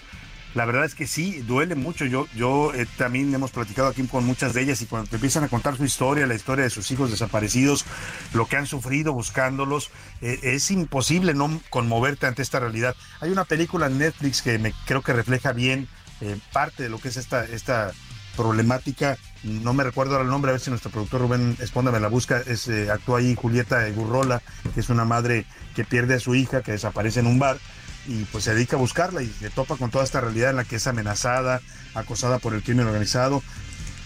¿Cómo se llama? ¿Cómo se llama la película? Perdón, no escuché. Ruido, se llama Ruido. Vale mucho la pena que usted la vea. Es, quizás eh, se queda todavía corta con lo que es la realidad, pero más o menos refleja eso que sufren las madres buscadoras, que no se conforman con una respuesta como la que les dan las autoridades. Las autoridades siempre les dicen, no, no hay avances, estamos buscando, pero no hace nada. Cuando ella se da cuenta, ella decide abandonar eh, a su esposo y se va a la búsqueda y empieza a recorrer la República y se topa a Milka Laura con esta realidad en la que todo dice, señora, no pregunte, no se meta en problemas, olvídese ya de su hija. Hasta que termina aceptando esta realidad, que eh, asesinada, mm, logra saber quién la mató, pero difícilmente encuentra el cuerpo. Es, es algo de verdad imposible no conmoverse. Yo no entiendo cómo nuestras autoridades, cómo el presidente puede ver esta realidad y dejarla pasar. Habla de muchas cosas el presidente en su mañanera, pero pocas veces habla de este, de este problema de los desaparecidos, Laura. Así es, Salvador. La verdad es que ya lo comentábamos en la semana con José Luis. Esta insensibilidad por parte del gobierno federal para eh, las madres buscadoras, la verdad es pues ya, ya no te puedo decir si me sorprende o no, porque es lo mismo que pasa con el sector salud, es lo mismo que pasa con la educación, es lo mismo Claro. que pasa con la inseguridad Claro, claro. en el país. O sea, pues vaya, uno a veces se pone a pensar, ¿y, y, y quién orienta? ¿A quién, quién, ¿Quién le dice lo que pasa realmente al presidente López Obrador? ¿O por qué esta, esta ceguera de realmente los problemas que aquejan a los mexicanos? Sí, no querer verlos, no querer hablar de ellos y decir que todos son campañas conservadoras. Vamos, ya que andas por ahí, Laura, a ver qué dice nuestra comunidad tuitera en arroba ese García Soto. Salvador, vamos a hacer la primera pregunta. ¿Usted está de acuerdo en que se ocupen estos libros para educar a nuestros menores? El 6% dice que sí porque están revisados, el 45% que no, que se debe escuchar a los expertos y el 49% que el gobierno no le importa la educación, Salvador. Y también sobre qué piensa precisamente de las madres buscadoras. Eh, el 7% que es una, una labor prioritaria, el 43% que están arriesgando su vida en esta búsqueda de sus seres queridos y el 51%, por, el, el 51% dice que no hay peor dolor que tener un familiar en esta condición. Pues sí, vaya, vaya tema de verdad. Eh, lamentablemente la sociedad, no solo es el gobierno, Laura, decir tú la indiferencia, la indolencia del gobierno, de las autoridades, es también una sociedad que se voltea para otro lado, ¿no? Hacemos como que no nos damos cuenta de esto y dejamos que todas estas familias, mira, es muy doloroso decirlo, ¿eh? pero muchos no entienden lo grave que es este tema de, los, de los desaparecidos hasta que no les toca en su propia familia, hasta que no te toca a ti en lo personal, la gente dice qué dolor, qué desesperación, qué impotencia, porque no hay nadie que te ayude. Están prácticamente solas las madres buscadoras. Mirka, ¿qué más tenemos por ahí en los mensajes? Buenas tardes, Salvador. Esos libros de texto quitan los valores de los mexicanos. Nosotros no somos europeos ni gringos, tenemos nuestra raza e ideología. Nosotros nacimos varones y mujeres, nada más, dice la señora Herrera, desde Chiapas. Eh, nos siguen llegando. Saludos a la señora. La verdad es que nos siguen llegando muchísimos mensajes, Salvador. Por acá tenemos otro. Muy buenas tardes a mi noticiero favorito. Espero que todo eh, vaya bien para este gran equipo de A la Una con Salvador. Es muy triste ver cómo este gobierno quiere acabar con la educación de calidad. Es muy importante dejar que nuestros hijos tengan una excelente educación de conocimiento de todo tipo, matemáticas, ciencias naturales y tecnologías, pero no creo que con esos textos que distribuirán con la intención de politizar y meter ideologías comunistas, esto se logre. Arturo Loaiza Escalona de la, y bueno, y también mandan saludos desde La Laguna, José García. Muchos saludos a la comarca lagunera. Vamos rápidamente, ya que andamos en estos temas, vamos a escuchar esto que nos mandó nuestro corresponsal Alejandro Montenegro sobre un año ya de la tragedia en, la mina del Pinabete, allá en Sabinas, Coahuila. Alejandro, te saludo, buenas tardes. ¿Qué tal? Muy buenas tardes, Salvador. Te saludo con mucho gusto desde Coahuila. Este jueves se cumple el primer aniversario de la tragedia del Pinabete. El 3 de agosto del año pasado, una inundación en la mina que lleva este nombre sepultó a 10 trabajadores mineros. Hasta la fecha no se han podido recuperar los cuerpos. No ha habido reparación del daño en ese sentido para los familiares de estas personas. Y es que, bueno, pues de acuerdo con los últimos datos de la Coordinación Nacional de Protección Civil, el avance que lleva el rescate de los cuerpos, como se prometió por parte del gobierno federal, registra un avance del 70%. Sin embargo, bueno, pues de acuerdo con familiares y activistas que están en la zona, todavía se ve eh, lejana la posibilidad de que se llegue a la zona en la que están los cuerpos, a pesar de que los trabajos continúan. ¿Cuánto le falta? Bueno, pues ahí está este tema. Vamos a hablar de este, de este asunto porque los, familiares de los mineros siguen esperando justicia, siguen esperando que se cumpla la promesa del gobierno de que iban a rescatar los cuerpos. No lo han logrado hacer un año después. Dijeron que iba a tardar eh, poco tiempo, que tenían todo listo. Pero saludo a la línea telefónica para hablar de esto a Ernesto Cabral, él es familiar de José Rogelio Moreno Lejía, Leija, perdón, y de José Rogelio Moreno Morales, ambos padre e hijo que murieron en esta tragedia ocurrida hace un año. Ernesto, muy buenas tardes, gusto saludarlo. Gracias, buenas tardes a la orden, gracias por, por llamarme. ¿Qué pasa un año después en, en, Sabinas, Coahuila, en esta tragedia de la mina del Pinabete? Ernesto, eh, ¿ha llegado la justicia? ¿Se han cumplido las promesas del gobierno? No, no, desgraciadamente todavía es lo mismo. Yo siempre he dicho que cada vez que ocurre una tragedia, siempre es lo mismo. Vienen, nos prometen, nos tranquilizan, se van y nos dejan peor de como estamos. No se han cumplido las promesas, nos han traído con mentiras, han, han estado nomás este eh, pues prometiéndonos que dentro de un mes y luego después se fueron que seis meses y luego ahora resulta que pues que no. Vino el señor de Comisión Federal de Electricidad, Manuel Bartlett, y con la babosada de venirnos a explicar cómo se hace eh, lo que es un eh, cómo se iba a hacer el, rescate cuando todo el mundo sabemos y, entendemos perfectamente y sabemos lo que son esa forma de extraer el, carbón aquí en la región. Y pues nos han traído con vueltas, han estado nada más eh, diciéndonos que ya mero, que ya mero, que ya mero, y hace aproximadamente 15 días pusieron un campamento ahí mismo, en donde se encuentra la extracción de los cuerpos, y pues ahí están ya otra vez el mismo circo, maroma y teatro. que siempre acontece. Lo mismo, lo mismo de siempre. Lamenta- mismo lamentablemente, como dice usted, esta historia se repite con las tragedias mineras que hemos conocido en México. Eh, ¿Qué pasa con las indemnizaciones? ¿Han recibido las familias apoyo por la muerte de sus familiares, que sabemos no compensa el dinero, pero por lo menos es un apoyo? Mira, eh, la, la empresa se comprometió a, a- a darles el sueldo mientras estaban, mientras se rescataban los cuerpos, hasta que concluyera el, el- el rescate de los cuerpos. Solamente eh, se les dio durante dos meses hasta octubre y de ahí ya se les retiró la, ya no, ya no se pudo porque pues la no. detención de los de los eh, de los eh, presuntos culpables eh, pues impidieron que siguiera el movimiento económico eh, dentro de la empresa. Entonces, al detener a los propietarios, a los supuestos su- propietarios, pues detienen y, y- y congelan las de las cuentas y ya no se pudo continuar con, con, con esto. Y, y, y ahí me es queda la un minuto, situación. Ernesto, pero le quiero dar la oportunidad que le diga usted lo que le quiera decir en este momento, pues al gobierno, al presidente López Obrador, al señor Bartlett, a quienes dijeron que esto se iba a resolver rápido. simplemente que no se olviden porque el karma que uno de, se carga de repente le puede dar vueltas a uno y demasiado tarde para arrepentirse. Dos mineros, José Rogelio Moreno Leica,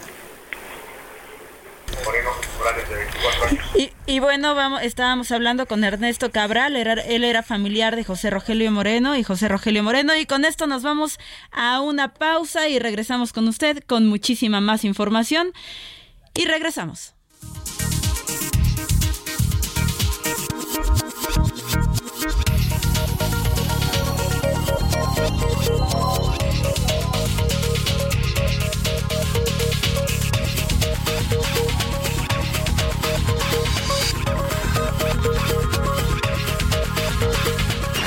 No le cambies. Estás en A la Una con Salvador García Soto. Información útil y análisis puntual. En un momento regresamos. Ya estamos de vuelta en la Una con Salvador García Soto.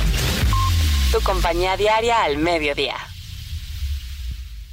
¿Quieres visitar el estado que lo tiene todo? Ven y vive Aguascalientes, uno de los estados más seguros del país, donde encontrarás empresas internacionales, manufactura de primer nivel y recursos humanos profesionales. Su ubicación estratégica lo coloca como el mejor lugar para las inversiones. Podrás conocer la ruta del vino, su cultura, gastronomía, recursos naturales, paisajes y grandes eventos deportivos. Ven y descubre lo que el gigante de México tiene para ti. La Comisión Nacional de Libros de Texto Gratuitos cuenta con una imprenta en Querétaro que cada año produce alrededor de 300 millones de libros. Y es que tan solo los programas de preescolar, primaria y telesecundaria requieren cerca de 140 millones de libros. Por otro lado, los materiales que no se producen en la planta los realizan empresas de artes gráficas establecidas.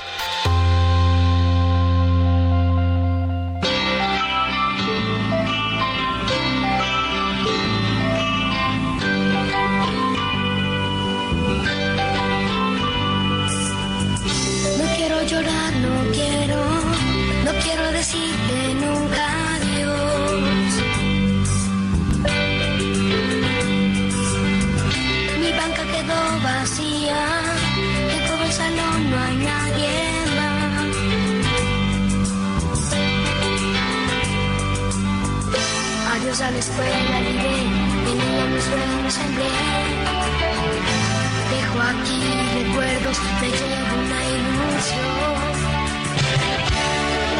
Adiós a mis maestros, muchos amigos despedí.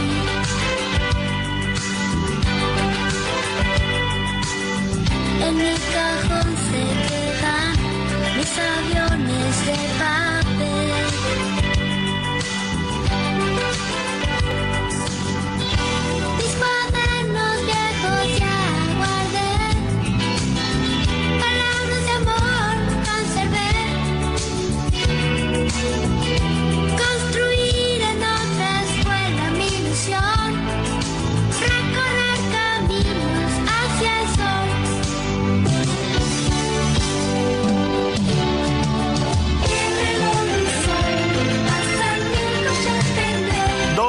Con 32 minutos. Estas vocecillas que usted escucha de niños es el grupo Timbiriche en 1983 cantando esto que se llama Adiós a la escuela. Es una canción que habla pues de eso que se siente cuando uno termina la primaria y va a pasar a la secundaria. ¿Se acuerda usted de esa etapa?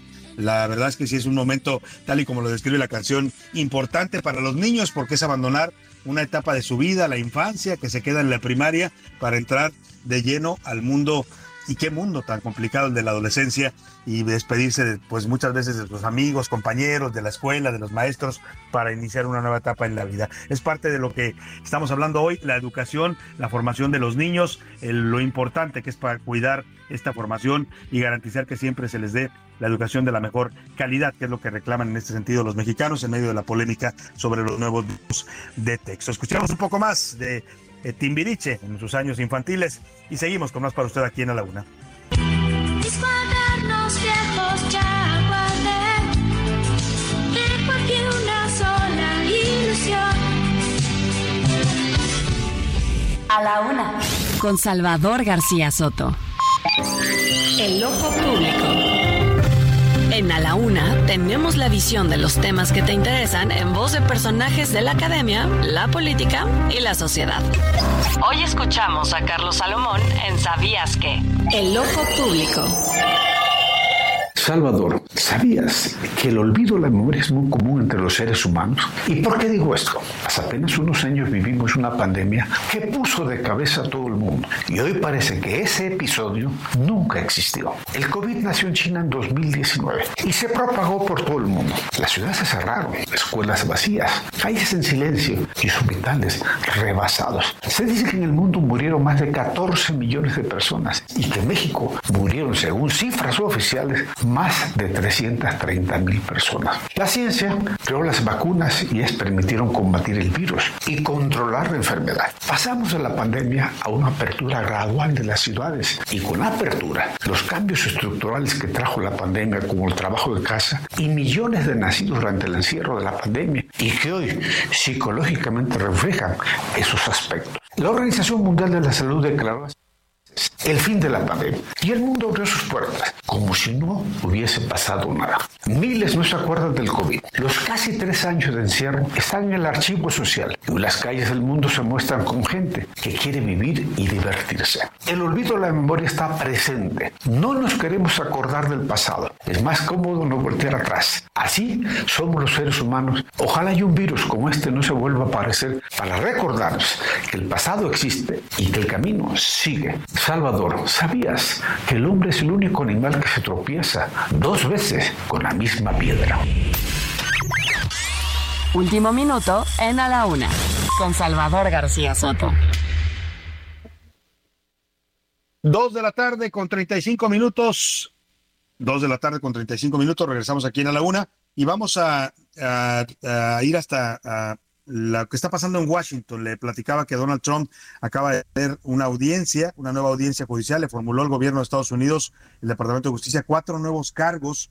Lo acusan de interrumpir procesos legales, de haber intervenido en las elecciones de 2020. En fin, hay cargos eh, fuertes los que están llevándose en esta nueva audiencia eh, y son diferentes a los que le habían imputado en la Corte Federal de Nueva York. Ahora eso se está desarrollando en Washington. Hasta allá se trasladó hoy por la mañana desde su residencia de Mar-a-Lago en Florida Donald Trump en medio de grupos de apoyo de sus seguidores que le dan respaldo ante estas acusaciones del gobierno estadounidense y entiendo que ya ha, transcurrido parte de esta audiencia y Donald Trump se ha declarado no culpable. Cuéntame, Milka, vamos a información de esto allá en Washington.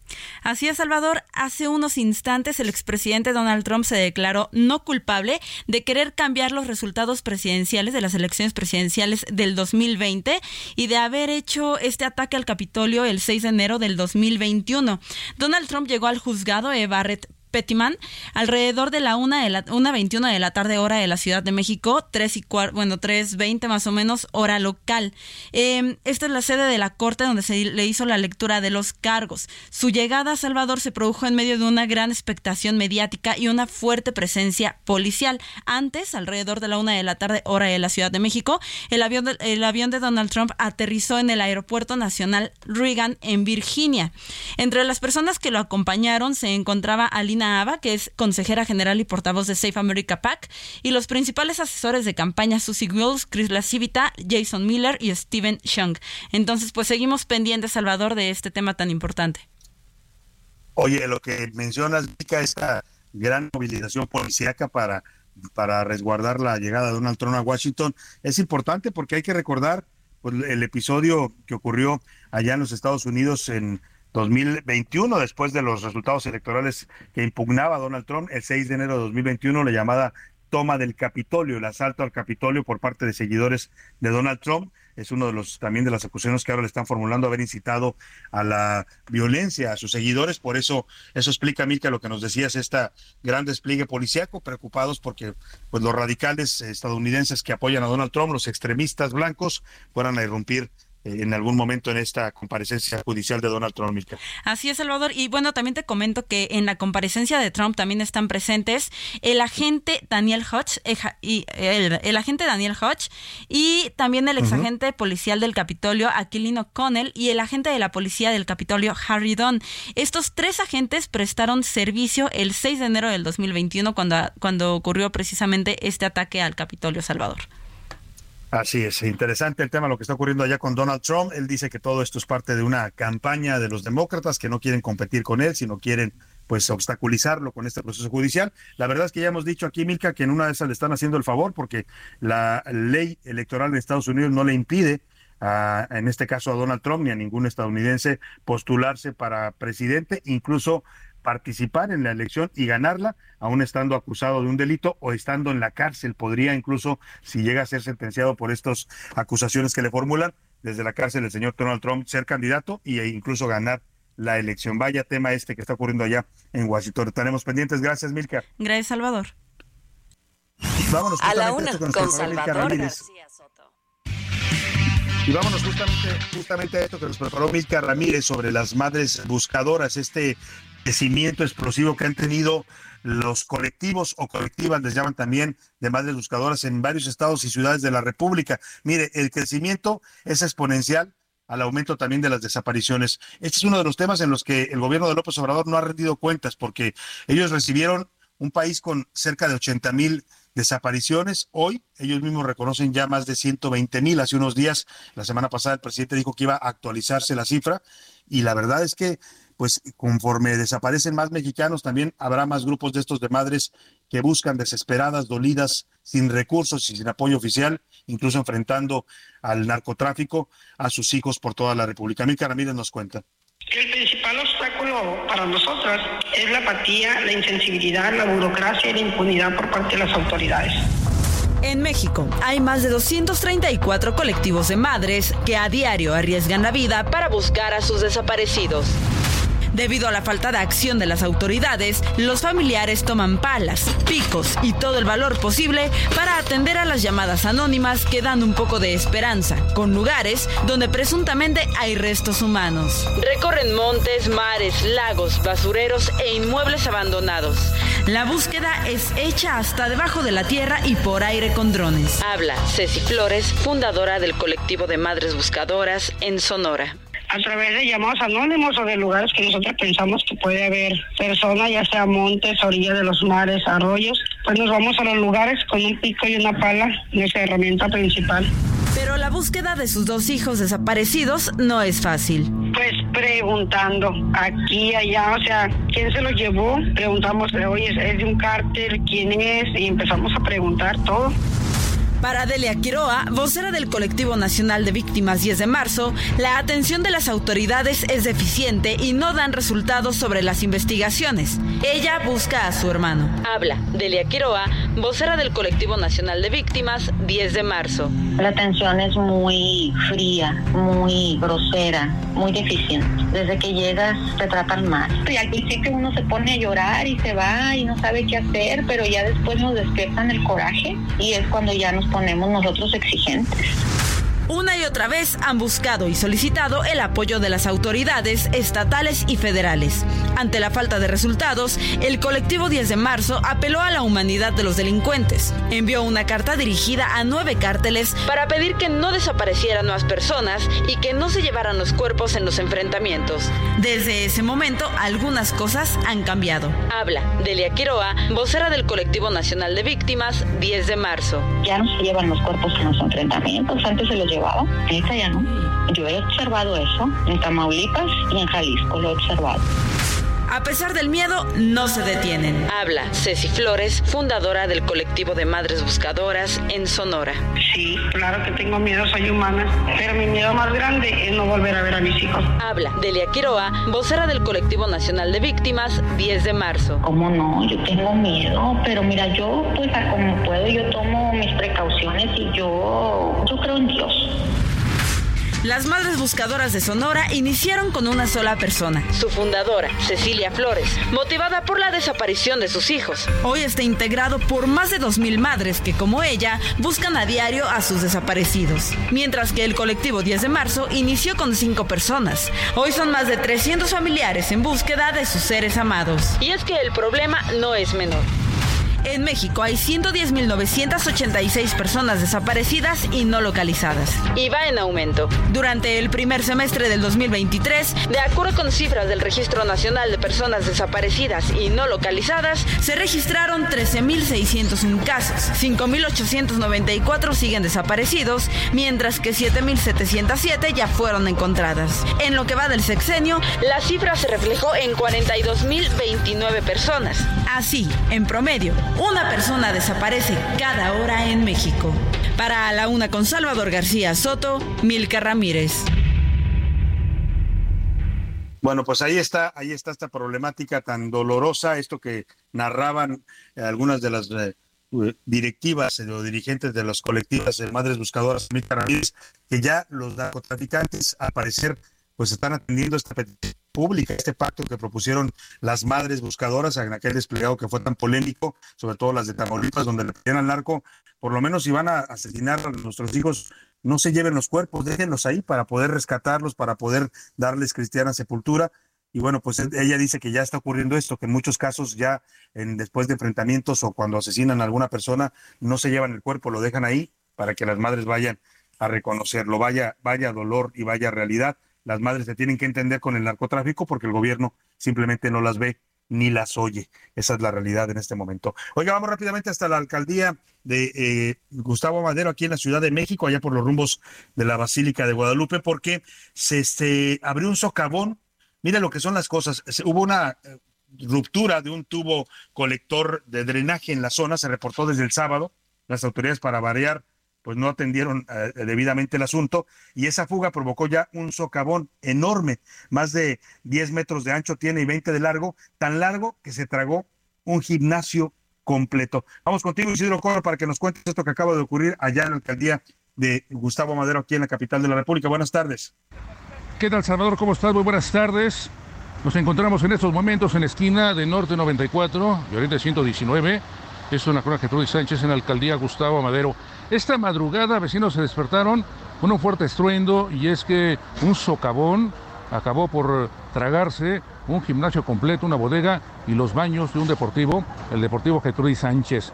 ¿Qué ocurrió? Pues el sábado pasado, empleados de este lugar ingresaron y encontraron en la zona donde se entrena box un eh, socavón de aproximadamente 8 metros de diámetro por 10 metros de profundidad. Sin embargo, esta madrugada el reblanecimiento de la tierra provocó que se agrandara la oquedad se tragó pues este pequeño inmueble y afortunadamente no hubo personas heridas. Platicamos con autoridades de la alcaldía Gustavo Madero, nos comenta que no hay riesgo para los habitantes, sin embargo se encuentra acordado el punto, una cinta de color amarilla, ya llegó maquinaria pesada, será cuestión de días que se normalice esa situación y por lo pronto se encuentra cerrado este deportivo y habrá ocasión de que los jóvenes y los niños de esta comunidad regresen exactamente a entrenar a este lugar. La circulación se encuentra cerrada, repito la ubicación, norte 94 y oriente 119, sin embargo la vialidad no se ve afectada por tratarse de tránsito local. Lo que tenemos esta tarde. Much- muchas gracias, Isidro. Pues ahí está este, este socavón que se comió literalmente a un gimnasio y a unas oficinas delegacionales ahí en la Gustavo Amadero. Oiga, vamos a hablar de esta propuesta que hizo el presidente que está generando mucha polémica. Algunos la consideran una ocurrencia, otros están cuestionando si el presidente ya pues está dando por hecho que no va a cumplir su promesa de llevarnos a un sistema de salud como el de Dinamarca, porque ahora propuso el presidente que va a ser una superfarmacia, una gran bodega, dijo, donde va a almacenar medicamentos de todo el mundo para que, que no haya desabasto. Muchos se preguntan si esto es posible y se lo voy a preguntar a un experto en el tema. Hago contacto con Juan de Villafranca, director ejecutivo de la Asociación Mexicana de Laboratorios Farmacéuticos, la AMELAB. Juan, qué gusto saludarlo. Muy buenas tardes. ¿Sí me escucha? Parece que no me escucha Juan de Villafranca. No sé si se interrumpió la comunicación. ¿Ya me escucha Juan? No, parece que perdimos la comunicación. Es importante preguntarle porque ha generado mucha polémica en medio de toda esta problemática del desabasto. eh, se reporta, por ejemplo, que hay desabasto eh, en varios eh, sistemas de salud, del IMSS, del ISTE, en varios estados de la República. La gente dice que no encuentra los medicamentos, lo mandan a comprar a las farmacias particulares. Según el presidente, ya ha resuelto el problema. Según el presidente, insisto, porque es muy distinto lo que dice el presidente a lo que la realidad que viven los mexicanos que se van a atender al IMSS, al ISTE, a los hospitales de la Secretaría de Salud. El presidente dice que ya, ya hay 90% de abasto en, en 14 estados donde están aplicando el programa IMSS Bienestar, pero reconoce que todavía en otros sigue el desabasto y ante esto propone esta idea de crear una gran bodega. Imagine usted qué tamaño tendría que ser para tener medicamentos de todo tipo, de todo el mundo, para abastecer a todo el sistema de salud en México. Eh, pues es un tema bastante polémico, se nos cortó ahí la comunicación con Juan de Villabranca, vamos a ver si lo recuperamos, si no mañana estaremos hablando con ellos para preguntarles sobre esta idea y esta propuesta del presidente. Juan, ya me escucha, muy buenas tardes. Juan, ¿cómo está? Muy buenas, tardes. Bien, Qué gusto saludarlo. Buenas tardes. Decía yo que le, le queríamos preguntar a ustedes que son expertos en este tema, esta propuesta que hace el presidente de crear esta, le están llamando la superfarmacia o una gran bodega para almacenar medicamentos eh, y evitar el desabasto, ¿se ve como algo viable, Juan? Pues se ve complicado, ¿no? Este, es algo inédito y pues sí hay muchos ángulos que habría que considerar porque pues las eh, por ejemplo el tema de caducidad no un medicamento una vez que se que se fabrica pues empieza dos años para que caduque por otro lado pues está también el tema de volumen no de cuánto se va a comprar de qué medicamento en este escenario de tener todos los medicamentos del mundo. Y tercero pues también el tema de la distribución.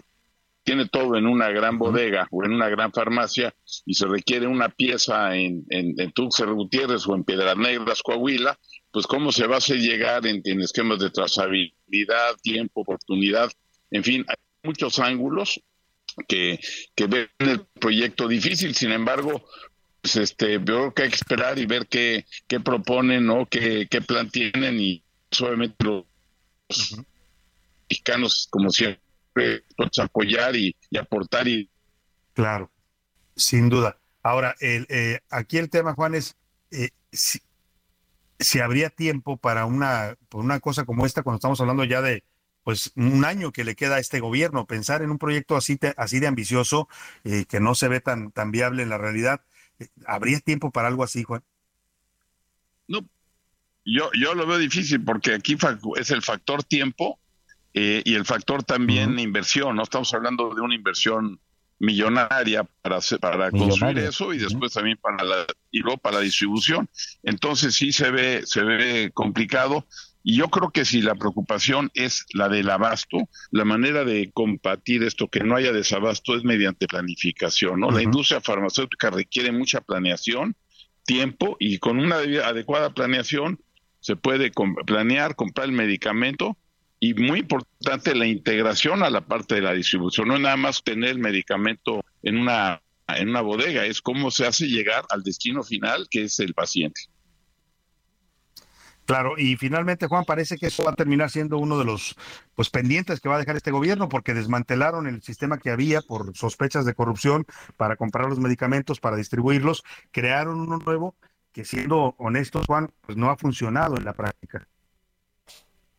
Así es, el, el- el gobierno pues ya está en el quinto modelo de compra pública y este y pues sí es importante que esto se maneje bien porque si no genera desabasto o maneja también pues eh, sobre sobre precios, no costos altos porque hay mucha compra directa, ¿no? Lo importante es que haya planeación y que en una compra consolidada pudiera integrarse el 95% de todos los medicamentos. Pues, se puede planear la fabricación, se puede planear la entrega y luego pues con una red de distribución eficiente. Pues ahí están los laboratorios mexicanos asociados a MELAF, listos, como dice Juan de Villafranca, su director ejecutivo, pues para apoyar al gobierno. Lamentablemente, pues el gobierno no, no se ha respaldado tanto en estos laboratorios y ha buscado más comprar medicamentos en el extranjero. Estaremos al pendiente, Juan de Villafranca, como siempre, un gusto conversar con usted. Le agradezco. Salvador, buenas tardes a toda la audiencia y que tengan un buen día. Igualmente, muy buenas tardes. Vámonos rápidamente a esto que está pasando en Washington. Ya terminó la audiencia judicial con Donald Trump y bueno, pues no hay más eh, novedad más que se declaró no culpable, Milka, pero sí le ponen una condición. El juez le pide a Donald Trump, ¿qué le pide? Cuéntame, Milka Ramírez. Así es, la jueza le pide que no se comunique con los testigos del caso, salvo a través de su abogado o en presencia del mismo, y le advirtió al exmandatario Salvador que si incumple con estas condiciones de su puesta en libertad, se le dictará una orden de detención y podría ser detenido. Bueno, la advertencia que le están haciendo, no puede tener contacto con los demás testigos porque eso implicaría su detención. Vámonos a los deportes con Oscar Mota. Los deportes en A la Una con Oscar Mota. Oscar Mota, muy buenas tardes, ¿cómo estás? Mi querida Salvador García Soto, amigas y amigos de la hoy un gran día para ganar, es correcto, querido Salvador, por fin tuvimos que esperar seis largos meses desde aquella coronación de los jefes de Kansas City en el Super Bowl de febrero y otra vez tenemos acción en el emparrillado de la NFL con el juego del Salón de la Fama entre los Jets de Nueva York en contra de los Browns de Cleveland, que ojo si ustedes lo quieren ver, a partir de las 6 de la tarde tiempo de la Ciudad de México. Uno de los principales atractivos de este partido pues era poder ver a Aaron Rodgers, mariscal de campo que estuvo con Green Bay, dejó al equipo de los empacadores en estos meses y ahora, bueno, está enfundado en los colores y en el jersey de los Jets de Nueva York. Sin embargo, su mariscal de su coach, Robert Saleh, dijo: No, no, no, tranquilos, tranquilos, no se me emocionen, no vamos a arriesgar. Tiene 39 años, no me le vayan a dar un mal golpe, así que tranquilos, vámonos calmos y. Bueno, pues así este tema, Oscar Mota. No nos resta más que despedirnos de usted, agradecer por su atención. Lo voy a dejar aquí en compañía de Adriana Delgado y el dedo en la llaga. Y ya lo sabe, todo este equipo lo esperamos aquí mañana a la una. Que tenga una excelente tarde. Provecho. Aquí nos encontramos mañana. Por hoy termina A la Una con Salvador García Soto. El espacio que te escucha, acompaña e informa. A la Una con Salvador García Soto.